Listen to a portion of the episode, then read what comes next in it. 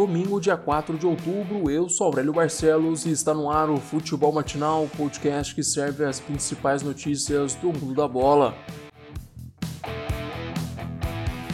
Debaixo de muita chuva, Grêmio e Inter empatam em 1 a 1 em Porto Alegre. Apesar de ainda acumular 11 jogos sem vencer o rival, o Colorado voltou a marcar um gol contra o Imortal depois de mais de um ano.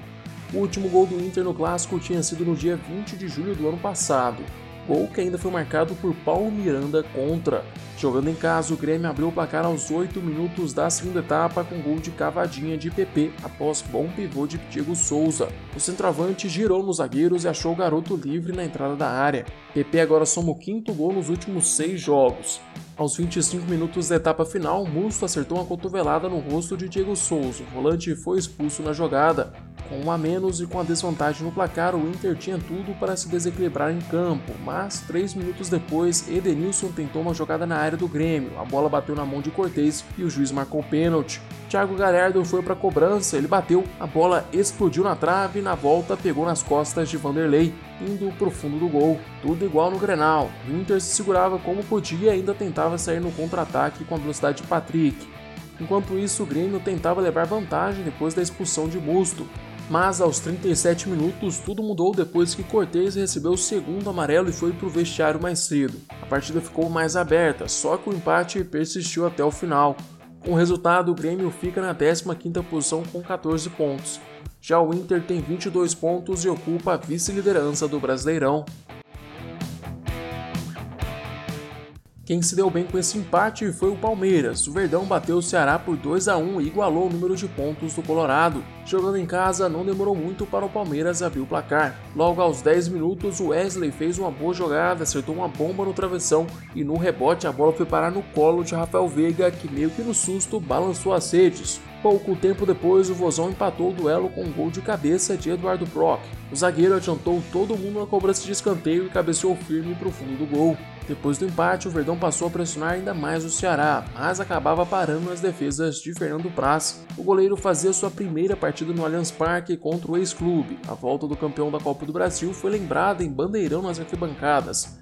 A homenagem parece ter tido efeito em Praz. Durante os 90 minutos, ele fechou o gol fazendo quatro defesas difíceis mas no segundo tempo o travessão traiu o goleiro de novo. Dessa vez Scarpa explodiu o poste, a bola foi parar em William, o atacante dominou e com o braço caído no chão ele colocou o Verdão na frente do placar. A derrota deixa o Ceará em 12º lugar com 14 pontos. Na parte de baixo da tabela, Bragantino e Corinthians empatam no interior paulista. O Corinthians de Coelho não engrena no Brasileirão e agora soma duas derrotas, dois empates e uma vitória, somando cinco pontos em cinco jogos. Do outro lado, Barbieri também não conseguiu encontrar um time ideal para o Massa Bruta, que mesmo com superioridade no jogo de ontem não conseguiu vencer o duelo. O Bragantino até fez um primeiro tempo bom, mas a segunda etapa do Braga foi muito abaixo. O time parecia cansado em campo e viu o Corinthians crescer na partida. No finalzinho do jogo, o Timão conseguiu criar algumas jogadas pelo lado direito, mas não chegou a levar perigo ao gol de Júlio César. O empate complica a vida dos dois times que no momento lutam para se distanciar do Z4. O Bragantino termina o sábado com 12 pontos, ocupando a primeira posição dentro da zona de rebaixamento. Já o Corinthians é o 13º com 14 pontos. Hoje tem clássico carioca. Às 11 horas da manhã, o Botafogo recebe o Fluminense no Newton Santos. Às 4 horas da tarde, o Flamengo encara o Atlético Paranaense. No mesmo horário, São Paulo visita o Coritiba no Couto Pereira. Mais tarde, às 6h15, o Bahia enfrenta o Sport em Pituaçu. Também às 6h15, o Fortaleza recebe o Atlético Goianiense. O último jogo do horário vai ser entre Goiás e Santos, no Serrinha. Mais tarde, às 8h30, o Vasco visita o Atlético Mineiro. Vamos agora para um rápido giro pelos jogos da Série B.